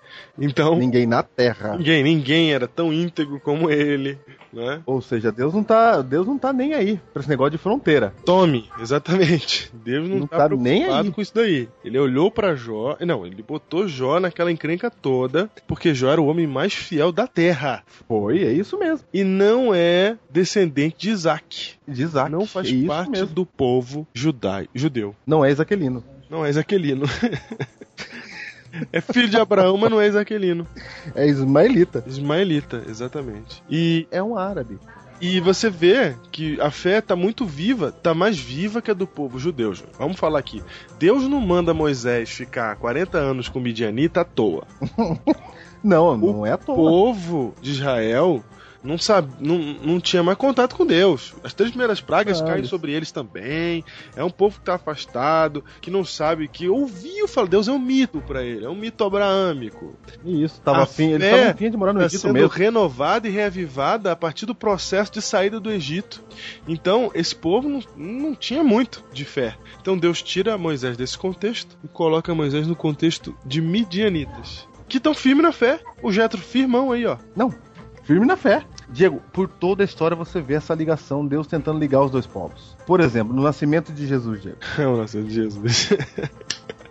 no nascimento de Jesus, aonde aparecem os judeus? Não, no nascimento de Jesus, Deus avisa os dois povos. Deus não avisa um só. Dos descendentes de Isaac são os pastores, que aparecem os anjos, lá em Lucas capítulo 2, você conhece a história, e eles falam, eis que vos trago novas de grande alegria, que será para todo o povo, é que hoje vos nasceu na cidade de Davi, o Salvador, que é Cristo, o Senhor. Então veja, os pastores estavam lá cuidando do seu rebanho, quando apareceram os anjos no céu e disseram: Eis que vos trago novas de grande alegria, é que nasceu na cidade de Davi o Salvador, que é Cristo, o Senhor. Ok? Ok, Grande alegria que será para todo o povo. Esses pastores são descendentes de Isaac, são judeus. exatamente. Hum, Porém, Diego, entretanto, todavia, na verdade, quem são os magos? Eles eram chamados de magos porque estudavam as estrelas. Só por isso, não eram feiticeiros. Isso, Certo? certo. Eles eram astrônomos. Astrônomos. Isso. Na época conhecido como magos. E da onde vêm esses astrônomos, Diego? Eles vêm do Oriente. Olha só, não tô te falando, Deus avisou os árabes, Exatamente. Esses... os descendentes de Ismael, que havia nascido o Salvador. Lembrando que os árabes aceitam Jesus, hein? Lembrando que Como assim, Diego? difer- Como é que é isso aí? Diferente dos judeus que não admitem é, que Jesus é o Messias, os árabes admitem que Jesus é um enviado de Deus. Olha, é, olha isso aí, hein? Olha isso. Então, daí você já vai vendo que é, os árabes não estavam excluídos da revelação de Jesus. Os árabes não foram excluídos da revelação de Cristo. Não, não Eles foram. estavam lá no seu nascimento, sabiam quem ele era, e até hoje, eh, se você falar de Jesus para um árabe, ele vai aceitar. Olha aí, Diego. Agora eu vou dizer uma coisa pra você, Diego. Que é muito importante, né? o que é muito Coisa importante. mais Não, importante que existe nessa terra é você aceitar Jesus. não. Lógico. É a única forma de salvação. Agora, Diego, olha só um detalhe importante. E as ligações entre os dois grupos não param por aí. Certo? O que mais que tem? Se você, ah, se você olhar agora na Idade Média, onde é que estavam os descendentes de Isaac? Na Idade Média? Os cristãos, é. Virou cristão, né? A Certo. história, o mundo gira, o mundo roda. Certo. Certo? Uhum. O mundo gira, o mundo roda. Os descendentes de Isaac abandonaram completamente a fé e se tornaram perseguidores. Certo. Agora eles queimam quem discorda deles na fogueira, entendeu? Eles têm, adoram vários santos, várias... o culto perdeu. Inclusive, é daí que eu acho que se agravou a, a briga entre, entre eles, né? Entre cristãos e árabes. Sim. Tava lendo aqui lá. que o- os árabes eles acham o nome cristão um nome pejorativo, porque é o nome de um povo aí que, que diz que diz que segue a Cristo, come carne de porco, é, Isso. Bebe bebida alcoólica, então é, para eles cristão não tem nada a ver com seguir Jesus. Então é, um- é um termo pejorativo do ponto de vista muçulmano, porque a maioria a maioria dos, dos cristãos realmente são assim, eles comem carne de porco, eles bebem bebida alcoólica, e, e enquanto que a Bíblia e o Alcorão condenam essas duas coisas. E, e o, por exemplo, até eu tava lendo aqui, saiu na revista Adventist World de fevereiro do ano passado, de 2010, um, um texto, um artigo de William Johnson, que é o secretário da Conferência Geral para Assuntos Interdenominacionais, que ele entrou em contato com muçulmanos e falou que eles ficaram espantadíssimos quando descobriram que existe um povo que se chama Adventista, que segue a Jesus, que não come carne de porco, que não bebe bebida alcoólica, que guarda o sábado e que espera a volta de Jesus. Porque os muçulmanos, Júnior, também aguardam a volta de Jesus. Diego, eu vou falar um negócio pra você. Quando a gente fala muçulmano, a gente pensa nas torres gêmeas, correto? Correto, homem-bomba. e o- A gente pensa, a gente tem preconceito. Chama preconceito que a gente tem. É. Não é? Porque veja, que quando a gente olha pra muçulmano, a gente pensa em homem-bomba, né? É. Pensa nas torres gêmeas, pensa em fanático, gente que maltrata as mulheres. Não é? é isso que a gente pensa, correto? Correto. Só que, só que quando eles olham pra nós, eles pensam em homens que também não são fiéis às suas mulheres, que, que as roupas são indecentes. Quando eles olham pra nós, ele, ele vê pessoas que não têm nenhuma reverência com a fé. Percebe? Uhum. Ou seja, quando eles olham pros cristãos, é todo cristão. E quando a gente olha pros muçulmanos, a gente fala todos muçulmanos. A gente não entende que. Assim como tem fanático lá, tem fanático aqui. Perfeito, exatamente. Assim como tem herege, assim como tem é, dissidentes aqui, existem dissidentes Tem lá dissidente também. lá. Exatamente. É. Por exemplo, é, você vai falar das torres. Não tô justificando nem dizendo que foi legal. Uhum. Eu tô dizendo que são fanáticos. Por exemplo, são fanáticos que derrubaram as torres gêmeas. Da mesma forma que fanáticos cristãos, Diego, faziam o que faziam Não, vou dizer o que, na que idade faziam. é, na- nas cruzadas. nas- não, eu ia contar, eu fiquei com medo, não vou contar. Eu vou contar, eu vou contar. Uma das coisas, Aí os cruzados vinham com a cruz no peito, em nome de Cristo, correto? correto. Tem histórias Então. De abrir a barriga de uma mulher e colocar um gato dentro. Não, a mulher tava grávida, Diego. Tira o feto e põe o gato no lugar. Exatamente. Então, isso é Não, uma das corta. coisas. Corta. Corta? Corta porque eu tenho filho. Como é que eu vou. Não, Não tem é- que falar, tem que falar. Era isso que acontecia nas cruzadas. Por que, que os caras pegaram mal? Por que, que os árabes ficaram tão Ou seja- malucos contra os cristãos? Porque era esse tipo de coisa que acontecia. E eles iam em nome de Cristo fazendo essas Em coisas. nome de Cristo. Aí deu no que deu. Não percebe que a briga, a briga ela tá o tempo todo. E Deus querendo unir. E veja só, enquanto na Idade Média os cristãos, eles não querem mais nem saber de Deus, e sim de política, não é? Exatamente. Deu lá no mundo árabe, surge um camarada chamado Muhammad pregando que há um único Deus. E que é chegada a hora do juízo. Olha. Diego, ele prega que há um único Deus e é chegada a hora do juízo final. É praticamente as, as três mensagens angélicas, né? Esse cara é Maomé. Esse cara é Maomé. Exatamente. Gente, a gente não tá falando aqui que não existem diferenças é, de doutrina, mas a questão não é essa. A que a gente tá falando é que existem muitas, muito mais coisas em comuns do que você pode imaginar. Tanto é que o livro que a gente indicou essa semana, as 27 doutrinas do Alcorão, é, no Alcorão, são todas as doutrinas da Igreja Adventista encontradas dentro do Alcorão. Tá lá. Todas elas até a guarda do sábado tem. Então, há muitas semelhanças que você não tem noção. E o principal de tudo isso é saber pela Bíblia, que é uma revelação nossa, que Deus estava com Ismael desde o começo, que Deus planejou um povo que seria gigantesco e que esse povo não só aceita Jesus, como também espera sua volta.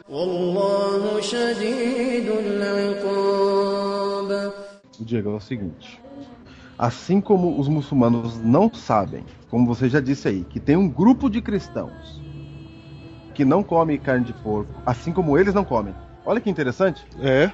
Os muçulmanos, se eles quiserem comer com alguém do mundo cristão, com quem que eles vão comer? Pode- Sem, sem cerimônia nenhuma. sem, sem, sem, sem, Sem cerimônia sem nenhuma. perguntar o que, que tem aí.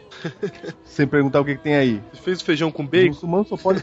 Isso. Não, eles só podem sentar e comer com. E só pra você saber, comer com alguém é muito importante pra eles, né? É, é verdade, faz parte da cultura isso. Não, eu, assim como eles não sabem que tem um grupo que não come carne de porco, que guarda o sábado, que é temente a Deus, guarda o sábado, aconteça o que acontecer, Não, outra e coisa. que é o, temente. o lugar das escrituras, Júnior. Que a gente põe a Bíblia num, num pedestal absoluto, que é ela que rege o que a gente vai fazer, e eles fazem a mesma coisa com o Corão.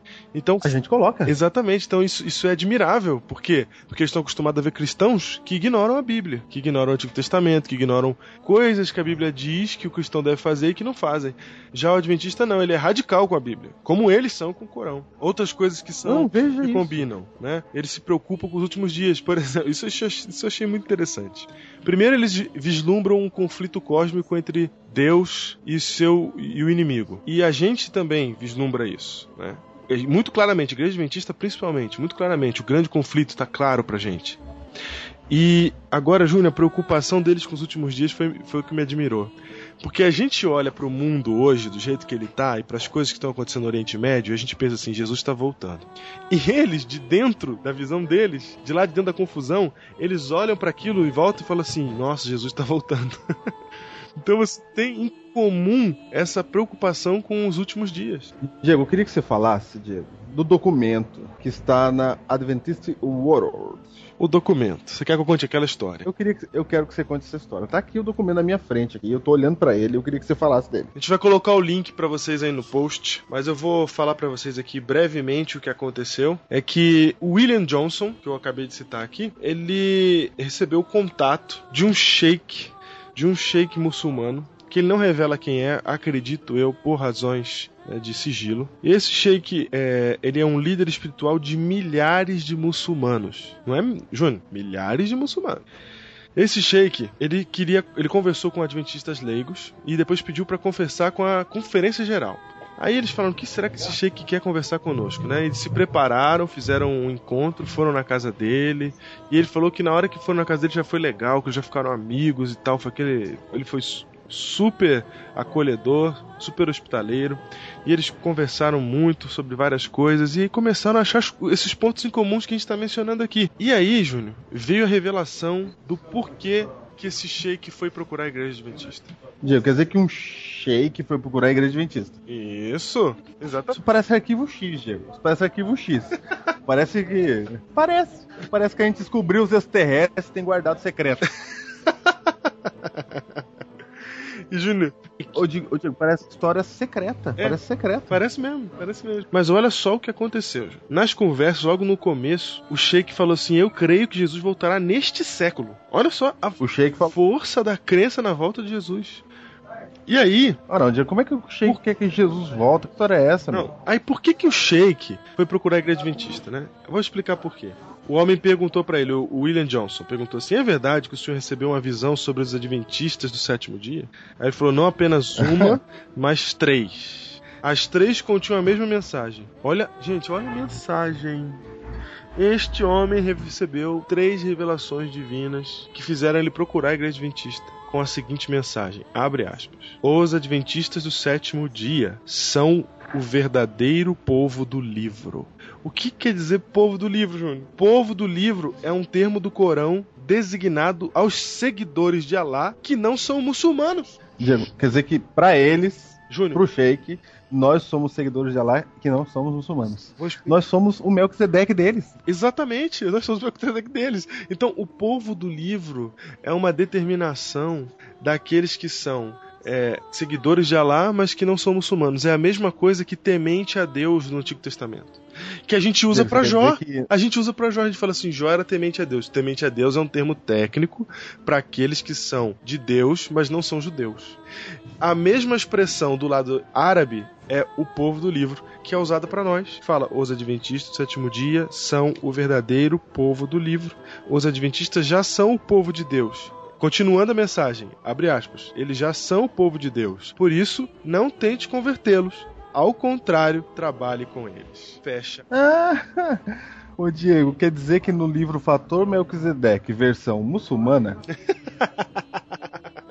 nós estamos lá num capítulo desse livro. É, o povo do livro, tá lá. Olha só. E eles não conhecem a gente. Esse Sheik ele só ficou sabendo porque ele sonhou. Ele não sabia. Assim como a que gente não conhece o Sheik. É, ele não sabia.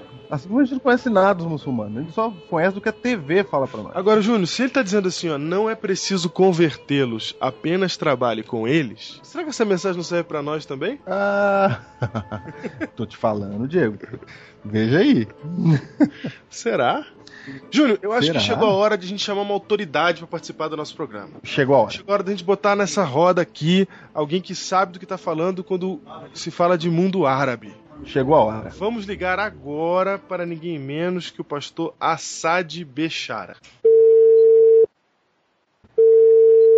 Alô? Alô? É, o pastor Bechara se encontra? Encontra quem gostaria. É o pastor Diego. Um momentinho só, pastor Diego. Obrigado.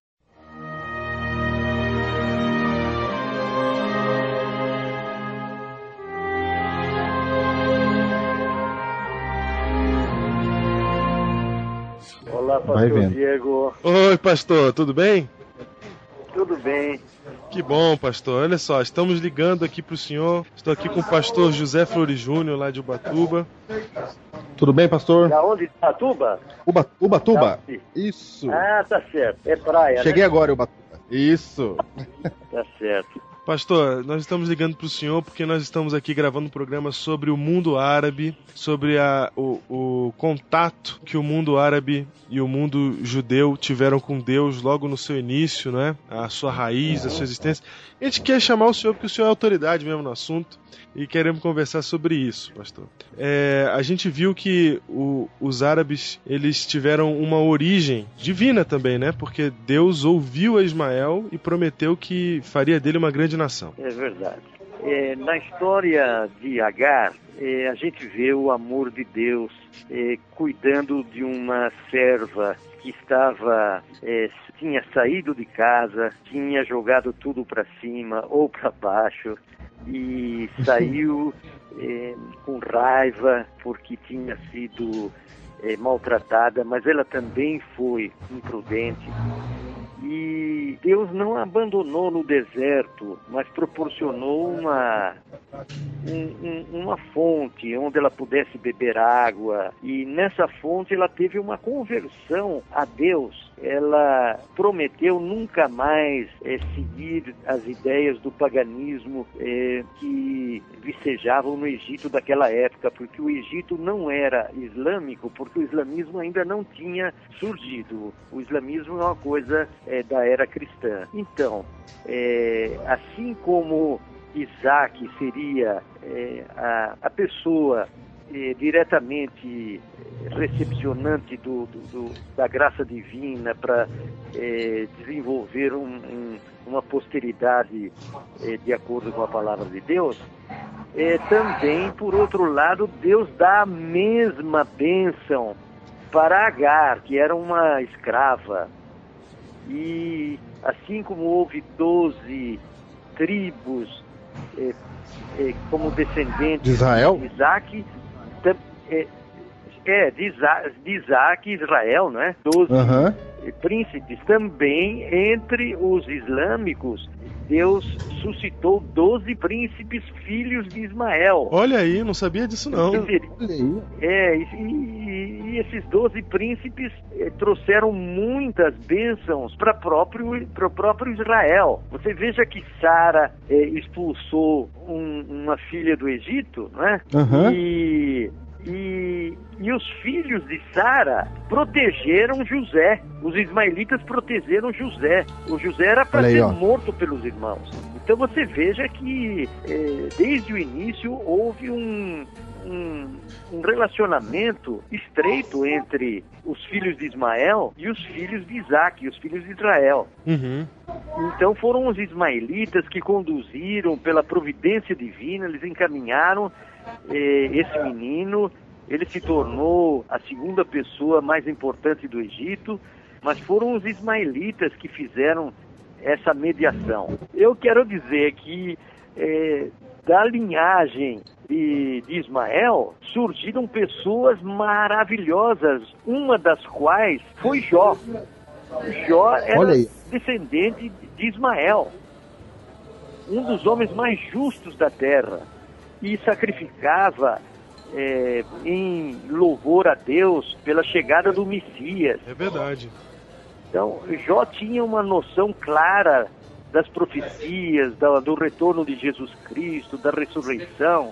Era um filho de Ismael. Outro filho de Ismael, maravilhoso, foi Jetro, Uhum. o sogro de Moisés. Foi. Que educou Moisés, né? Jetro é quem é Jetro é quem é, orientou é, o sistema orga- organizacional é, é, utilizado até pela, pela Conferência Geral. É verdade. É igreja, grupo, É verdade. associação, união, divisão, associação geral, assim por diante. Foi ele quem deu a ideia a Moisés. Moisés era genro de, de Jetro. E, e Jetro comeu pão na presença de Deus e fez o sacrifício. Ele, ele era um sacerdote do Deus Altíssimo, da linhagem de Ismael. De Ismael. Então você não pode separar, Deus não discrimina ninguém.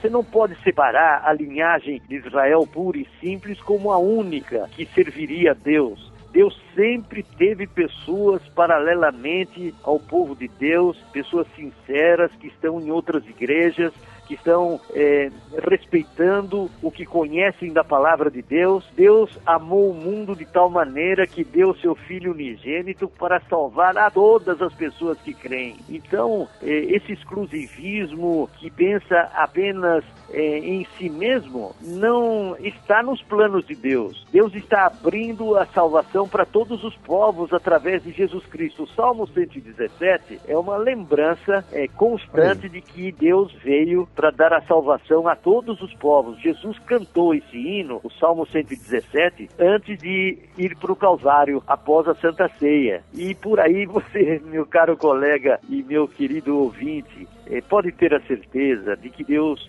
gosta de você, Deus ama você, não importa qual a sua denominação religiosa, Ele quer que você encontre a verdade, Ele quer que você encontre a salvação através de Jesus Cristo, Ele quer que você encontre a vida. Pastor, o senhor como é, um dos, eu não sei, eu não sei, vou até fazer essa pergunta. O senhor que começou com a com a comunidade árabe em São Foi, Paulo? Comunidade.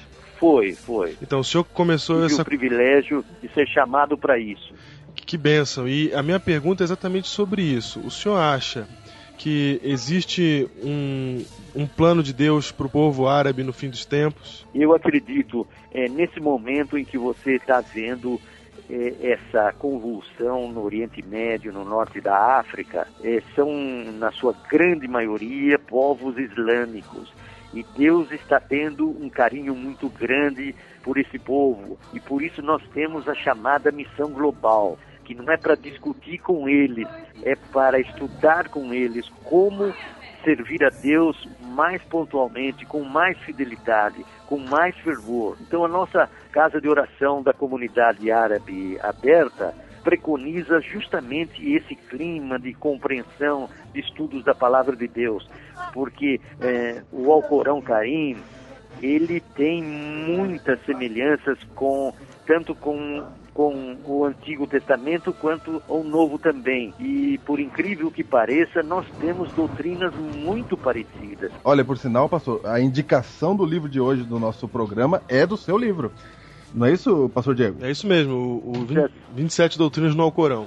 Então, então nós temos muitas semelhanças, por exemplo, a, a missão dos anjos para nos ajudarem, é, a, a, a história da é, a- o juízo final, o julgamento, a ressurreição, é, a guarda dos mandamentos da lei de Deus, inclusive há referências é, interessantes que os islâmicos, que o Alcorão faz com relação à santidade do sábado e, e assim por diante. Você, é, o paraíso, a nova terra, é, não utilizar bebidas alcoólicas, carnes proibidas pela Bíblia. Há uma identidade muito grande entre eles e nós. E nós temos que aproveitar essas semelhanças e nos deter em semelhanças e não em diferenças que há entre nós. Estudando a palavra de Deus para que possamos praticar aquilo que é, é, é, aprovado pelo céu. Então, esse livrinho chamado 27 Doutrinas dentro do Alcorão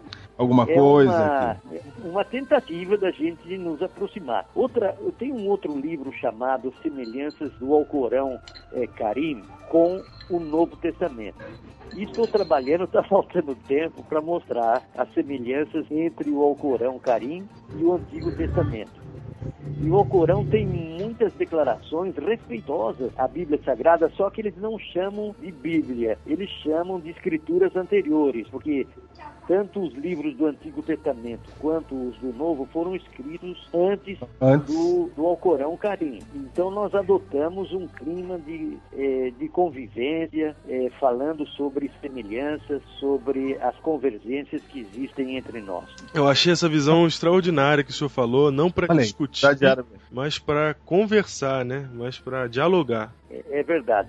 E interessante que o Alcorão fala boas coisas a respeito dos judeus também. Então, essa rixa que hoje está gravada é, é, num, num conceito internacional é uma visão é, que ficou é, plasmada depois de 1948, quando a ONU desconheceu o território dos palestinos e conferiu a Israel é, a totalidade do território Praticamente se a desapropriou ONU eles, né? tivesse, se a ONU tivesse dividido ao meio, eh, nós teríamos evitado todo esse conflito doloroso, porque nós temos raízes de Israel, nós temos raízes árabes. O mundo precisa de todos e todos devem colaborar para um fim comum de paz, compreensão e amor entre os povos, para que o evangelho eh, possa eh, medrar, para que o evangelho possa ter uma entrada mais ampla, sem preconceitos, sem discriminações de qualquer tipo. Pastor, você acha que a Igreja Adventista está preparada para isso? Nós que somos jovens pastores, que conselho o senhor daria para nós, para a pregação do Evangelho, nesse sentido de não ter preconceito? O senhor acha que a gente está Então. tá aberto para isso? Como é, que, como é que o senhor vê a Igreja Adventista se preparando para essa situação? Eu, eu acho que a igreja está se preparando aos poucos. Nós temos que acelerar esse preparo, porque eh, diz uma escritora inspirada que as nossas igrejas devem estar preparadas para recepcionar a vinda de pessoas sinceras que estão buscando a palavra de Deus e não sabem onde encontrá-la de uma forma assim mais pura e mais verdadeira. E nós às vezes temos uma dificuldade para recepcionar os visitantes, olhamos de cima para baixo e achamos que nós somos os tais e nos esquecemos que sem a graça de Jesus Cristo ninguém de nós tem aptidão nenhuma, ninguém está qualificado a não ser pela graça de Deus. Então nós temos que deixar o nosso orgulho, a nossa vaidade tarde pessoal e buscar os caminhos eh, da verdade, estudando a palavra com mais pessoas, eh, de, de igual para igual, de iguais para iguais, de semelhantes para semelhantes. Não discutir a palavra de Deus, mas ensinar, deixar espaço para que o Espírito de Deus atue nos corações sinceros. Então a gente está se preparando e eh, nós temos que nos apressar, porque contingentes grandes de pessoas sinceras, corretas, eh, verdadeiros adoradores vão chegar em contingentes Amém. grandes e a igreja precisa se preparar para receber esse, esse contingente precioso. Olha que maravilha, hein? Muito bem, pastor. Muito... Pas- Pastor, onde é que a gente encontra o senhor? Na internet? O senhor tem algum site? Tem Twitter? Porque o, o, o Juventude hoje precisa falar com pessoas que já estão labutando há muito tempo nessa obra e tem muito a ensinar para nós da Juventude. O senhor tem alguma. Onde que a gente acha o pastor Bechara? Ah, eu vou dar o meu e-mail para vocês. Ótimo. Muito bem. É, Isso mesmo. Assad Bechara, tudo minúsculo, Ah, muito arroba bem. gmail.com. Aí está, olha aí que maravilha. O grande Então, pastor é- Achado Bechara. Pastor, eu tô emocionado de falar contigo, hein?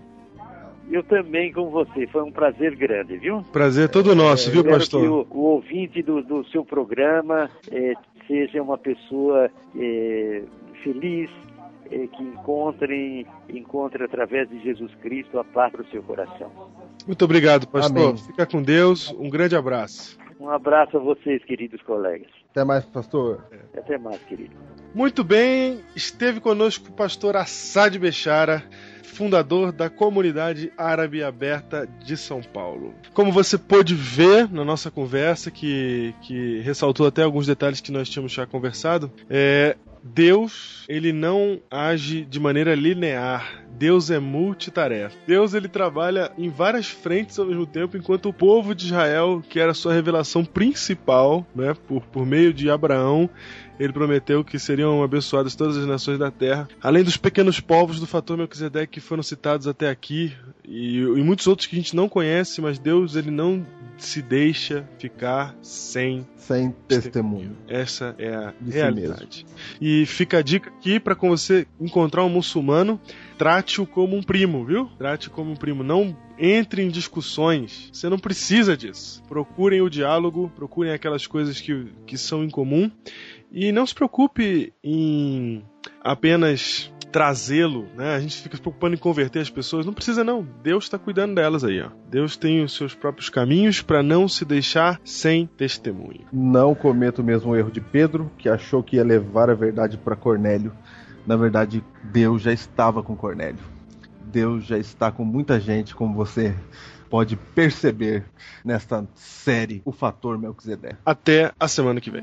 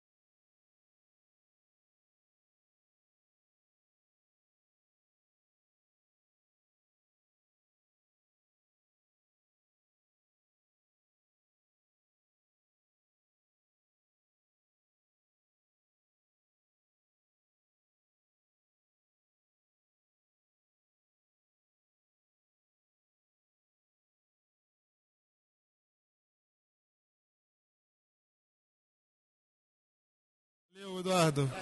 Quem tá ligando aqui, ó, tem outro pastor. Peraí, meu, que eu tô entrevistando aqui. Alô. Na doutrina hebre- he- hebraica, certo? Pela mãe dele. Isaquelina. É, Isaquelina. Só que ele, ele nunca. Isaquelina. Meu Deus do céu. É demais, tá demais hoje. A doutrina Isaquelina. Ele foi criado na doutrina A doutrina judaica. Embora Para o Júnior ainda esteja gravando de uma lan house. É, porque eu gostaria de fazer o meu protesto. Eu gostaria que vocês colocassem aí no Trending Topics. Eu odeio a telefônica.